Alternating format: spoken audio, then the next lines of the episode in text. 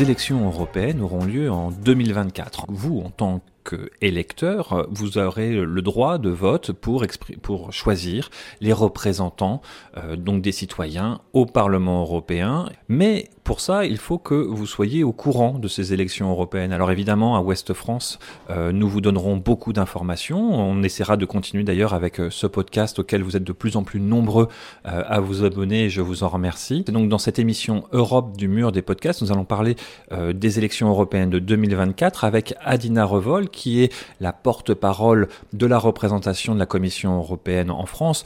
pour vous traduire en gros, c'est l'équivalent de l'ambassade de, de la Commission européenne euh, à Paris et qui intervient aujourd'hui à Rennes pour le Club de la presse de Bretagne et la Maison de l'Europe de Rennes et de Haute-Bretagne. Adina Revol, bonjour. Bonjour Fabien. Aujourd'hui, euh, j'ai envie de parler de, des élections européennes euh, avec vous. Ça va être un moment majeur politique en 2024. Mais tout d'abord, j'ai envie de vous poser la question, est-ce que vous, qui êtes à fond sur les questions européennes, est-ce que vous trouvez qu'on parle suffisamment d'Europe dans les médias? Écoutez, il y a 82% des, des, Français qui estiment euh, qu'ils ne sont pas assez bien informés euh, sur, sur l'actualité européenne. Or, on l'a vu avec euh, les événements récents, que ce soit la pandémie, euh, la question de la relance économique post-pandémie et maintenant la guerre en Ukraine, l'Europe est présente de plus en plus dans la, dans la vie quotidienne des Français. Et, et c'est une question de, de, de vivacité de notre démocratie, d'être informé de l'actualité européenne, de ce que l'Union européenne fait pour les citoyens européens. Et j'aimerais vous donner un exemple très précis. Vous savez, chaque année, le ou la présidente de la Commission européenne s'exprime depuis Strasbourg, depuis le Parlement européen, en adressant un, discours sur l'état de l'Union où euh, la présidente fait euh, un bilan de l'actualité européenne passée et dresse une feuille de route sur l'avenir. C'est un moment démocratique très fort euh, puisqu'elle s'adresse en direct, rend compte de son action devant les députés européens qui représentent les citoyens de l'Union européenne. Et en France, cet événement est très peu repris dans les médias audiovisuels.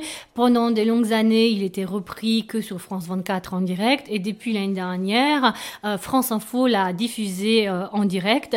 Et c'est une grande victoire puisque euh, derrière, très concrètement, les, citoyens français nous ont dit qu'ils ont découvert la présidente de la Commission européenne, parce que justement c'est un enjeu important de connaissance de l'Union européenne en humanisant euh, les hommes et les femmes qui sont derrière ce qu'on appelle euh, le Berlaymont, la Commission. Parce que derrière ça, il y a une présidente, donc Ursula von der Leyen, euh, qui, qui, qui est aussi aujourd'hui très impliquée dans, dans la réponse européenne euh, pour, euh, pour l'Ukraine, dans la solidarité européenne pour l'Ukraine. Et donc les citoyens français, qui sont aussi des citoyens européens, doivent connaître les hommes et les femmes qui font l'Europe. Et c'est aussi une des missions d'ailleurs de la représentation en France de la Commission européenne, c'est d'être sur le terrain et justement de parler d'Europe, chose que j'ai fait aujourd'hui à, à Rennes. Je rappelle à nos auditeurs que euh, ils peuvent suivre s'ils trouvent qu'il n'y a pas assez d'informations sur ce State of the European Union, le, le, le, le sauteux comme on dit euh, dans le milieu, dans le jargon bruxellois. Euh, vous pourrez l'avoir en septembre euh, sur le site de westfrance.fr et euh, également avec un retour dans, dans, notre édition papier. mais plus exactement, sur les élections européennes de 2024, un des enjeux, euh, ça va être la participation. On sent qu'il y a une sorte de déconnexion plus générale que simplement l'Europe et les citoyens, mais simplement la politique et les citoyens. Comment est-ce que vous, euh, à la Commission européenne, où vous n'allez pas prendre part au, débat, comment est-ce que vous voulez participer et encourager cette participation? L'enjeu, c'est effectivement de faire participer les jeunes au débat, débat démocratique européen. Nous avons vu en 2014 une augmentation de la participation. Euh, dans tous les États membres, y compris en France. Et donc euh, l'enjeu justement, c'est de d'aller euh, de faire mieux euh, en, 2000, en 2024. Et donc en fait, c'est un c'est un enjeu important. Il faut parler de l'Europe du concret parce que c'est finalement ce que les pères fondateurs de l'Union européenne nous ont appris, c'est que l'Europe du concret, c'est celle qui, qui marche et c'est celle qui rend visible l'action de l'Union européenne pour tout ou chacun. C'est-à-dire que euh, lorsque euh, un citoyen français qui a reçu ma prime Rénov, bah, il doit savoir que ça a été financé par l'Union européenne.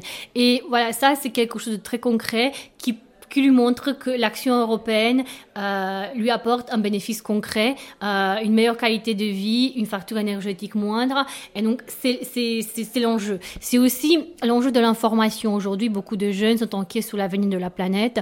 Donc, c'est un enjeu aussi de pédagogie pour expliquer l'action pionnière de l'Union européenne pour la transition climatique, une action qui, qui a été menée euh, euh, lorsque d'autres États, euh, comme les États-Unis, n'étaient pas encore impliqués dans dans cet effort climatique mondial. Et donc qu'on a beaucoup développé avec notre pacte vert, donc notre ambition d'être le premier continent climatiquement neutre en 2050 et puis maintenant nous avons passé la vitesse supérieure avec euh, euh, la fin de la dépendance envers le gaz russe qui nous a amené à développer davantage le renouvelable en Europe.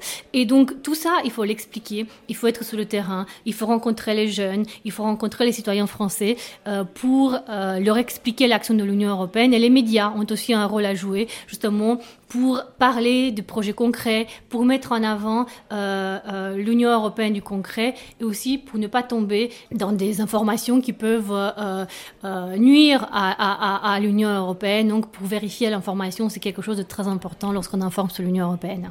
Alors vous parlez de la désinformation. On s'est aperçu avec la guerre en Ukraine que euh, justement euh, du côté russe il y avait toute une stratégie. on a même interdit des médias russes qui faisaient peu d'informations et puis surtout beaucoup de, de, de, focus sur des choses qui n'allaient pas dans un but politique. Qu'est-ce que la Commission européenne ou l'Union européenne de manière plus générale fait pour permettre euh, justement que cette désinformation-là ne soit pas euh, trop présente et permettre euh, après qu'il y ait un véritable débat sur les enjeux des européennes? Effectivement, dans le cadre de, de, sanctions qui ont été prises contre la Russie, on a interdit un certain nombre de médias, dont euh, Russia Today et Sputnik, qui, qui n'étaient pas des médias, qui étaient, des, euh, étaient utilisés comme vecteurs de désinformation par, euh, par, le, par le Kremlin. Au-delà de, de, de, cette interdiction, euh, nous avons développé au niveau de, de l'Union européenne euh, un outil novateur que tout le monde connaît aujourd'hui, du moins qui est très présent dans le dans l'agenda politico-médiatique c'est des acronymes qui s'appellent le DSA et le DMA, donc c'est les normes européennes euh, pour réguler les, euh, les géants de, de l'Internet. Euh, donc nous sommes pionniers, nous sommes le premier à avoir de telles normes au, monde, et justement, notamment dans le cadre des plateformes. Donc aujourd'hui, les, plateformes doivent évaluer et mitiger les risques qui découlent de leur utilisation, et notamment en termes de lutte contre la désinformation. Et ensuite, bien sûr, nous avons aussi a mis sur place dès 2015 euh, une cellule qui s'appelle EUStratCom qui développe en fait un outil euh, qui existe aussi en langue française EU versus des infos euh, qui, qui permet de euh, les narratifs qui viennent des acteurs externes qui ont effectivement beaucoup perturbé des événements démocratiques dans l'Union européenne. Et pas que pendant la crise de la de la Covid on avait aussi eu beaucoup de narratifs issus de Kremlin sur l'efficacité des vaccins par exemple. Donc, EU versus des infos a débunké 14 000 narratifs euh, diffusés par, euh, par des, sites pro-Kremlin. Euh, voilà, donc il y a tout un enjeu de sensibilisation du public, accroître la, compréhension des citoyens sur les opérations des informations externes. Et puis nous, à la représentation de la Commission européenne en France, nous avons aussi développé notre propre outil qui s'appelle les décodeurs de l'Europe pour euh, donner euh, aux citoyens euh, français les clés pour comprendre sous la base des faits. Nous ne sommes pas jugés partis à la fois, nous sommes, c'est, nous sommes partie du débat démocratique, nous présentons les faits qui peuvent être ensuite vérifiés et contre-vérifiés par tout citoyen français pour qu'il se fasse une idée de la véracité des, des faits. Et je mentionne ici une toute dernière polémique qui, qui ne vient pas d'une entité étrangère, mais qui a été qui est née en France sur le fait que la Commission européenne allait interdire le label rouge, qui est de la pure désinformation et qui a été beaucoup reprise dernièrement en France. Et donc justement, nous avons une fiche décodeur qui explique pourquoi euh, c'est de la pure désinformation. C'est la fin de cette émission Europe du mur des podcasts enregistrée en direct du Club de la presse de Bretagne euh, à Rennes. Merci beaucoup à Dina Revol de votre participation. Euh, chers auditeurs, n'hésitez pas à nous dire sur les réseaux sociaux ce que vous en avez pensé, si vous êtes d'accord ou pas. Euh, voilà, n'hésitez pas. Et puis nous, on essaiera de vous proposer d'autres d'autres rencontres de ce type dans les prochaines semaines, les prochains mois. Merci beaucoup. Au revoir et à bientôt.